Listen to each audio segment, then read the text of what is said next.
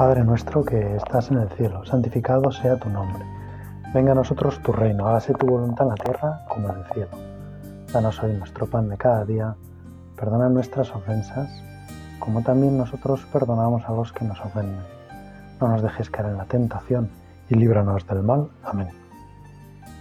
Hoy vamos a hacer nuestra meditación, a hablar con el Señor de un milagro que sucede en Naín, las puertas de la ciudad de Naín.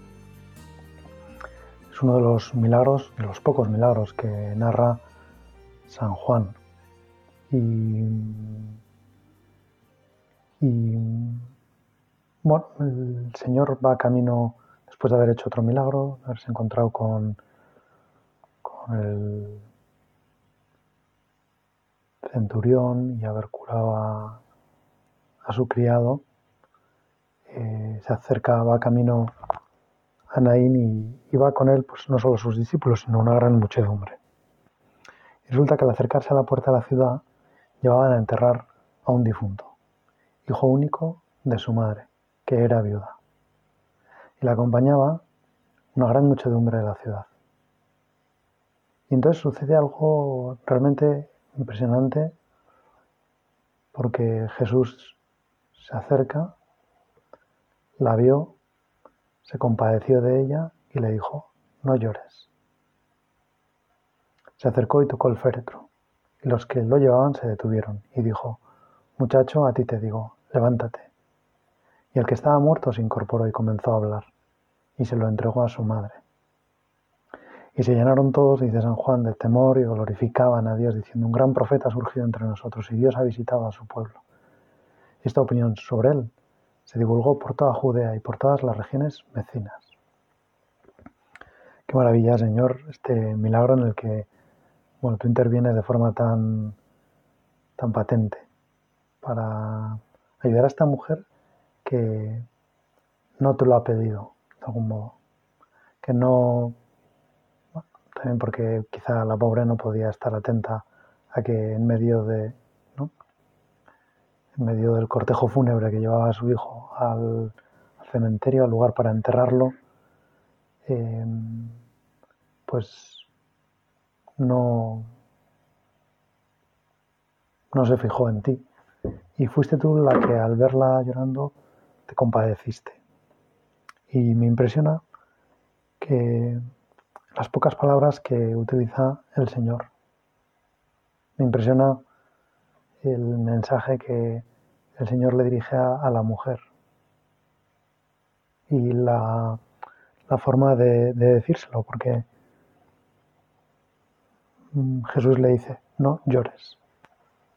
Me impresiona porque no es lo más normal que a una madre viuda, a la que se le ha muerto su único hijo, alguien le pida ese, le imponga o le diga o le aconseje eso, no llores.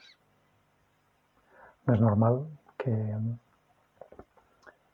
a esta madre se le pida semejante cosa en, esa situación. No es normal porque, hombre, si Jesús le hubiera dicho, no llores, que voy a resucitar a tu hijo, pues eh, lo entenderíamos, quizá tendría más sentido la frase. Pero un no llores sin más debió desconcertarla. Quizás es verdad que también el Señor inspiraba tanta confianza que cuando la mujer pues se sorprendió de la frase que le dijo, sin embargo entendió que si no debía llorar y aquel hombre se lo decía, pues a lo mejor tenía razón, no debía llorar, no debía estar triste. Y entonces el Señor se acerca y toca el féretro. Y los que lo llevaban se detuvieron no parece que el Señor tampoco dijera muchísimas más palabras. Muchacha, a ti te digo, levántate. Y el que estaba muerto se incorporó y comenzó a hablar. Y Jesús se lo entregó a su madre. Claro, Jesús primero dice no llores y luego le da motivos para no llorar. O mejor dicho, quizá la madre Comenzó entonces a llorar de alegría. Qué impresionante para una madre que ha perdido todo, que ha perdido toda la esperanza, que ha perdido a su único hijo, ¿no? Cualquier madre, si ha viuda, no perder a un hijo, dicen que es de los dolores más tremendos. Pues esta madre había perdido a su único hijo y era viuda. Y qué impresionante para ella poder recuperar a su hijo. Qué conmoción tuvo que surgir en ella al comprobar que su hijo volvía a la vida, que se le daba otra vida, que todo lo que había pasado se quedaba en una mala pasadilla, en algo que se esfumaba. Su hijo ya estaba otra vez vivo y lo había resucitado ese hombre que le había pedido que no llorara. Y ahora no podía dejar de llorar de alegría. Posiblemente buscó a Jesús para agradecérselo. No sabemos, ¿no? San Juan es muy escueto en esta escena y, y nos impresiona, ¿no? Porque, bueno, San Juan es verdad que no relata muchos milagros y en este, en cambio, sí que parece que tiene interés. Vamos a pedirle al Espíritu Santo que nos haga pues ponernos en la situación, descubrir que también nosotros de algún modo somos ese hijo que estaba muerto y que ha sido resucitado.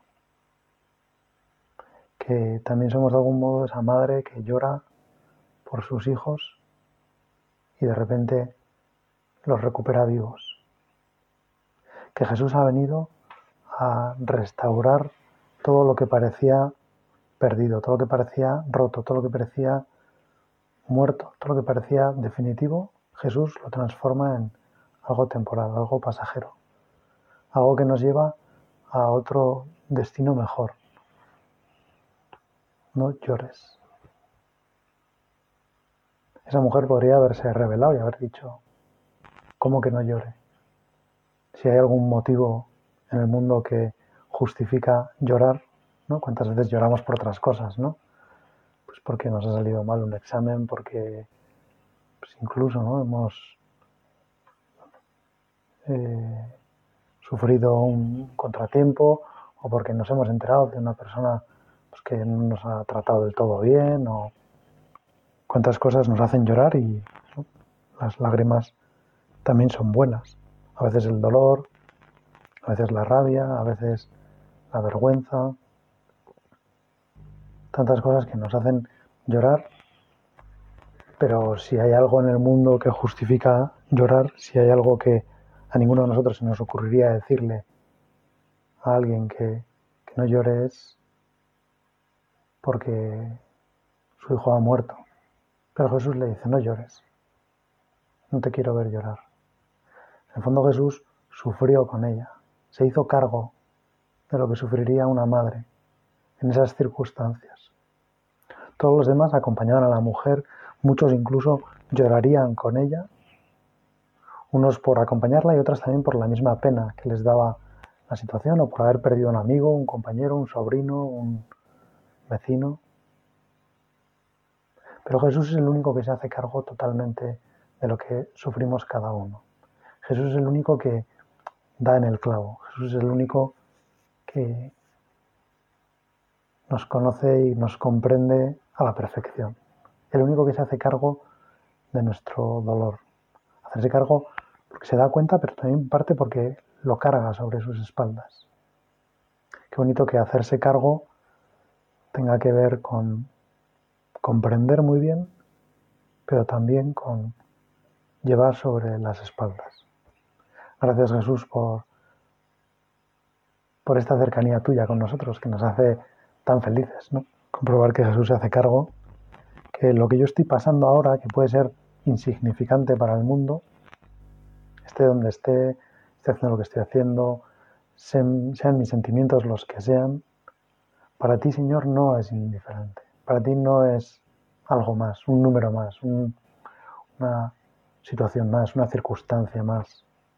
Para ti, Señor, es algo que pertenece a tu vida, algo muy íntimo para ti, algo muy importante, muy decisivo, muy relevante, algo por lo que no vas a pasar por alto, algo que no vas a olvidar, que no vas a, no sé, como liquidar rápido. Podrías a. Podría haber pasado que Jesús iba con mucha gente y incluso pensando en no molestar, haberse distanciado, haberse, haber cambiado el recorrido para no coincidir toda la gente que le seguía a él con ese cortejo fúnebre.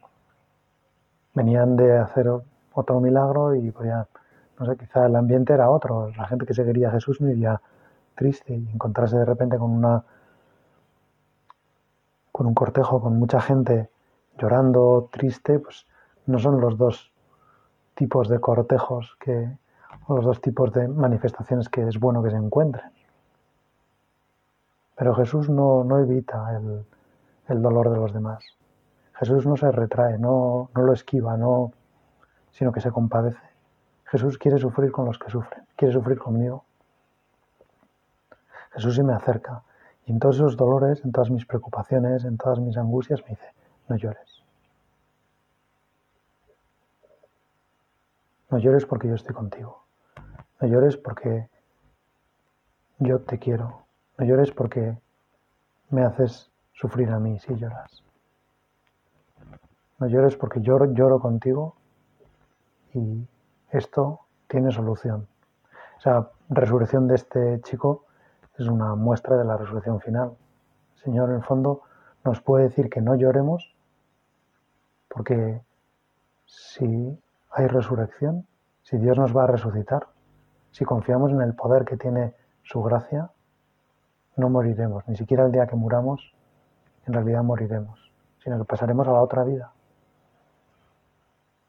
supuesto, morirá nuestro cuerpo, pero resucitaremos. Sabemos que resucitaremos porque Él ha resucitado, porque Él está con nosotros, porque Él nos cuida, porque Él se compadece, porque Él quiere estar con nosotros, porque nos acompaña en ese, en ese momento tremendo de la muerte. El único que nos acompaña, el único que se hace cargo es Él. El único que viene con nosotros es Él. Eres tú, Señor. Y ahora, en mis pequeños momentos de fatiga, de dolor o de muerte, porque también puedo morir al perder la gracia, al cometer un pecado mortal que, Señor, a veces me sorprende lo fácil que es cometer un pecado mortal. Pero cuando lo cometemos, pues perdemos la gracia y nos y morimos. Y estamos como este hijo que va en el féretro, que va a ser enterrado. Una vida que, si no es vivida contigo, Señor, está muerta, no tiene sentido. Pues qué gozada, Señor, que tú aparezcas y nos digas, esto no es definitivo, esta muerte no es definitiva. Y que te acerques y nos toques. Muchacho, a ti te digo, levántate. La madre no, no dice nada en toda la escena. Solo su único digamos, su única intervención son sus lágrimas. Me acuerdo una vez que le vi decir a un obispo que ante una situación de unas personas que habían sufrido mucho y, bueno, en concreto por la muerte de un familiar cercano, que les decía, no os preocupéis si os vienen ganas de llorar llorad todo lo que queráis, porque esas lágrimas son también una forma de oración. Esta mujer conmueve a Jesús con sus lágrimas. ¿Y cuántas veces nuestras lágrimas conmoverán a Jesús? ¿Cuántas veces nuestro dolor será como un clamor delante del Señor? ¿Cuántas veces el Señor se dará cuenta desde lejos, sin que nosotros casi se lo digamos, sin que nosotros nos demos cuenta de que esas lágrimas van dirigidas a Él, de que Él no puede escapar a ninguna de nuestras lágrimas, que ninguna de nuestras lágrimas cae al suelo o resbala por nuestras mejillas sin que tú lo sepas, Señor, sin que tú lo sufras, sin que tú trates de aliviarla, sin que tú pienses qué más puedes hacer por hacernos felices. No llores. Ojalá, Señor, que te hagamos caso. Ojalá que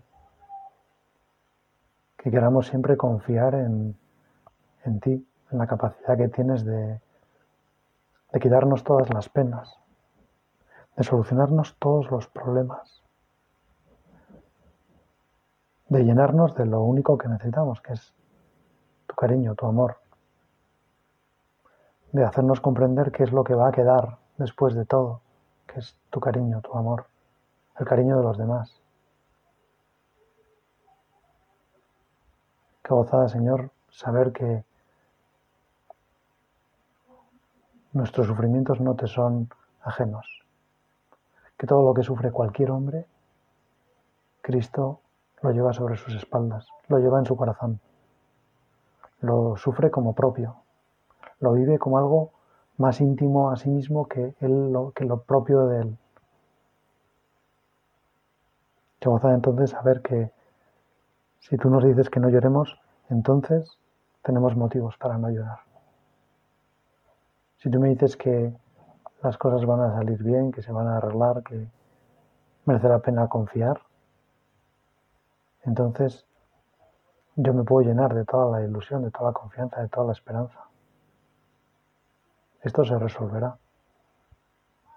Al final todo se resolverá en el cielo porque Señor nos quiere ofrecer allí, nos quiere dar toda la, la solución a todos los problemas. Si queremos, si somos, si libremente le decimos que sí, si aceptamos su salvación, si le dejamos que nos salve, si le dejamos que nos cuide, que nos proteja. Gracias Señor por todas estas todos estos cuidados que tú nos dispensas, todos estos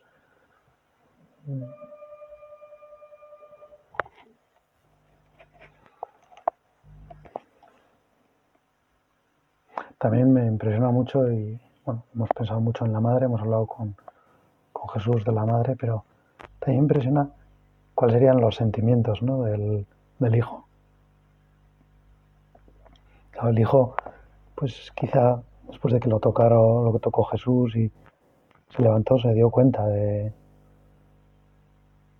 de lo que estaba pasando. Él estaba en un ataúd, habría visto esa escena otras veces, habría quizá él llevado el ataúd de algún compañero, algún vecino. Se vio en el ataúd, vio que todo el mundo estaba llorando, y vería las caras de sorpresa y vería la cara de su madre y las lágrimas de su madre y la cara de dolor de su madre al levantarse. Qué impresionante, ¿no? Y descubrir que alguien que le había llamado, el que le había llamado desde ese lugar, desde la muerte, era Jesús, que estaba ahí. Qué encuentro tan impresionante el de este joven con, con Jesús el de este joven con su salvación, con su gloria. De hecho, dice el Evangelio que así como en la escena ni Jesús ni la madre están hablando mucho, él según se levantó empezó a hablar.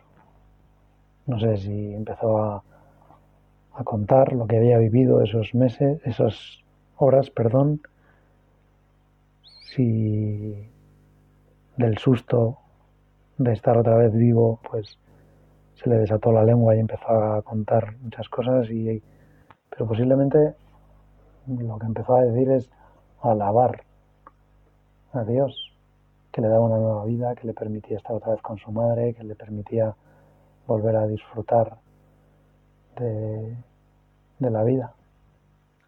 Gracias Señor porque a mí me sucede lo mismo tantas veces, cuando por hacer el idiota me alejo de ti, cuando no, no tiene por qué ser un pecado grave, sino cuando en los mil oportunidades de cada día elijo ir por donde yo quiero en lugar de por donde tú me ofreces la felicidad.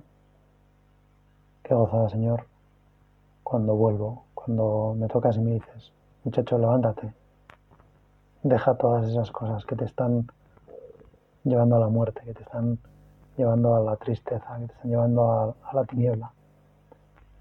Levántate, vuelve a empezar. Tienes otra nueva oportunidad. No voy a tener en cuenta todo lo que ha pasado hasta ahora. Quiero darte una nueva oportunidad para que vuelvas a vivir, para que vuelvas a disfrutar, para que vuelvas a, a ser tú, para que hagas muy feliz a tu madre. cuando, cuando uno pierde a alguien, hay muchas cosas que se ven de otra forma, ¿no? Que de repente uno siempre como que echa en falta, ¿no? Poder haber aprovechado más la vida de esa persona, haberle cuidado mejor, haberle... Eso es algo común y tampoco tiene que asustarnos porque es normal que siempre nos pase, nunca vamos a poder pensar que hemos hecho todo, todo, todo, todo bien por los demás. Pero qué gozaba cuando se nos da una nueva oportunidad, cuando ya pensábamos que no podíamos hacer nada y de repente tengo un tiempo extra, tengo un... Qué fácil entonces querer de verdad valorar lo importante, olvidarse de a veces pequeñas bobadas que, les damos mucha importancia y que luego vistas con un poco de perspectiva, con un poco de tiempo, con un poco de distancia, no tienen la mayor importancia. Qué gozada escuchar eso a ti te digo, levántate. Levántate de donde estás, levántate de ese desánimo, levántate de esa tristeza, levántate de ese tropiezo, levántate de esa pereza, levántate de esa sensualidad, levántate de la impureza, levántate de la ira, deja de enfadarte, desenfádate porque eso te lleva a la muerte, eso no te hace feliz. O levántate y deja de criticar a esta persona. O levántate y perdona a esta persona. O levántate y pide perdón. O levántate y dedica un rato a hacer oración, a hablar con Dios, a escucharle las maravillas que nos tiene que contar. Muy, muy normal, ¿no? Que cuando pensamos en el Señor, pues Muchas veces pensamos en, ¿no? que nos va a hablar y qué nos va a decir y pensamos lógicamente en, en, las cosas que nos va a pedir, lo que tenemos que hacer. Pero en una relación de cariño y de amor como es la del Señor con nosotros, muchas veces el Señor eh, nos dirá cosas, pero el que quiere a otra persona habitualmente no está todo el rato pidiéndole cosas, y mucho menos exigiéndose.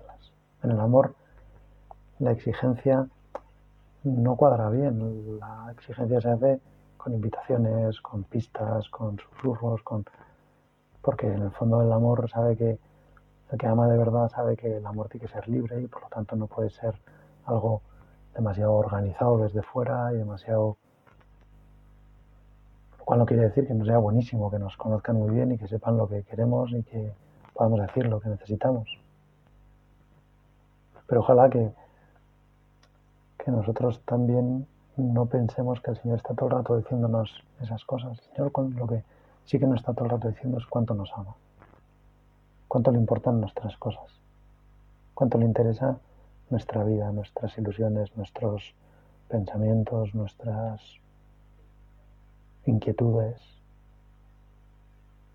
cuánto desea estar con nosotros en todos los momentos cuánto desea ayudarnos para que podamos ayudar a mucha gente. Cuánto desea que colaboremos con Él en llevar esta alegría maravillosa al mundo. Cuánto desea que le ayudemos a, despertar a mucha gente, a decir a muchos jóvenes, a muchas personas, muchacho, a ti te digo, levántate. Levántate, deja esa vida que llevas que no tiene sentido, Deja esas diversiones que no te divierten, que te agotan. Deja esas preocupaciones que no te solucionan nada y te bloquean. Deja ese miedo que no te permite entregarte del todo. Deja ese, esa compasión que sientes por ti mismo que no te permite sacar todo el partido a, la capacidad que Dios te ha dado de disfrutar de las cosas. Saca ese temor al futuro que te hace intentar solucionar todas las cosas antes de que sucedan.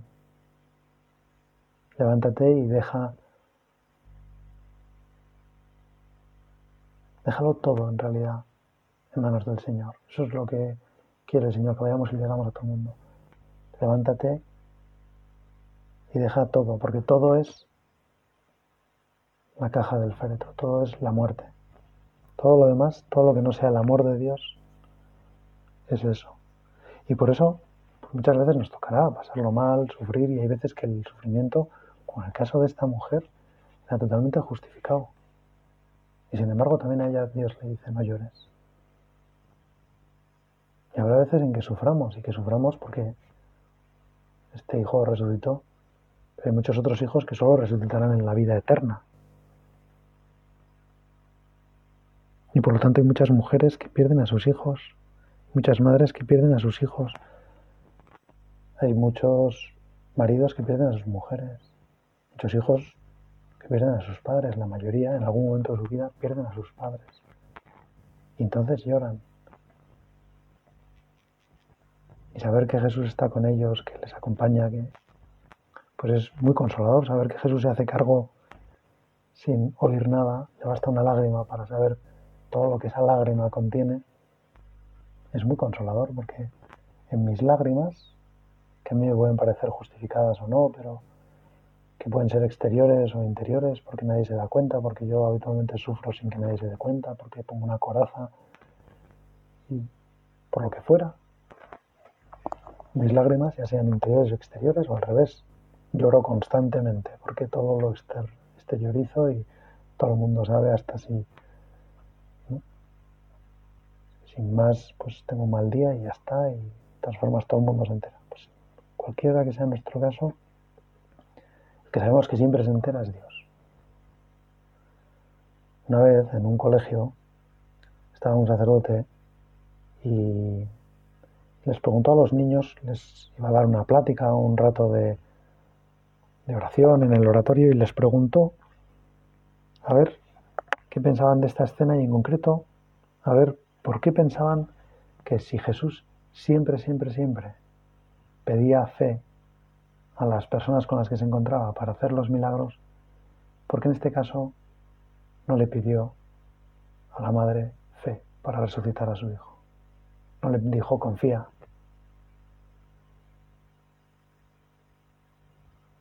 Y los chavales fueron respondiendo pues cosas relacionadas con el tema y otras no relacionadas, porque así son a veces los críos, ¿no? Que les preguntas de una cosa y aprovechan para contarte otra que querían contarte, que tenían en la cabeza. Hasta que uno de repente dijo, Jesús hizo este milagro porque pensó en su madre. Entonces el sacerdote eh, rebobinó en su cabeza y dijo, su madre, que tiene que ver su madre, y de repente se dio cuenta que su madre con el tiempo sería una viuda a la que se moría su único hijo. Y a Jesús el dolor de esa madre todavía se le hizo más duro, porque comprobó el dolor que sentiría su madre. Lo que iba a sentir su madre el día que él entregara la vida por nosotros. Y quiso ahorrárselo a esa mujer. Ese niño en algún otro momento de su vida volvió a morir y murió definitivamente. Pero Jesús en ese momento quiso también darles ese signo a los demás y a ella, a, esa mujer y decirles, la muerte no es algo definitivo, yo tengo poder sobre la muerte. No llores, porque nunca habrá motivo para llorar si Dios tiene poder sobre la muerte. Y en parte se lo dice también a la Virgen. Madre mía, no llores. Y la Virgen, no sabemos si estaba en ese milagro o si estuvo allí presente, pero a lo mejor sí que se lo contaron y pensaría lógicamente en esa situación y seguramente le vino a la cabeza. No llores. Ojalá que nosotros también le escuchemos muchas veces a Jesús, no llores. En medio de todos nuestros dolores, Jesús no nos dice que, no tenemos motivo para llorar. Quiere llorar con nosotros. Pero quiere también descubrirnos y hacernos ver que en medio de los dolores más impresionantes y este que hemos encontrado en el Evangelio lo es, Él también está ahí. Él también está ahí para solucionarlo. Él también está ahí para acompañarnos, para que no nos sintamos solos.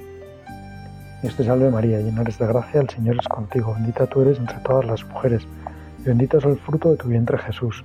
Santa María, Madre de Dios, ruega por nosotros pecadores, ahora y en la hora de nuestra muerte. Amén.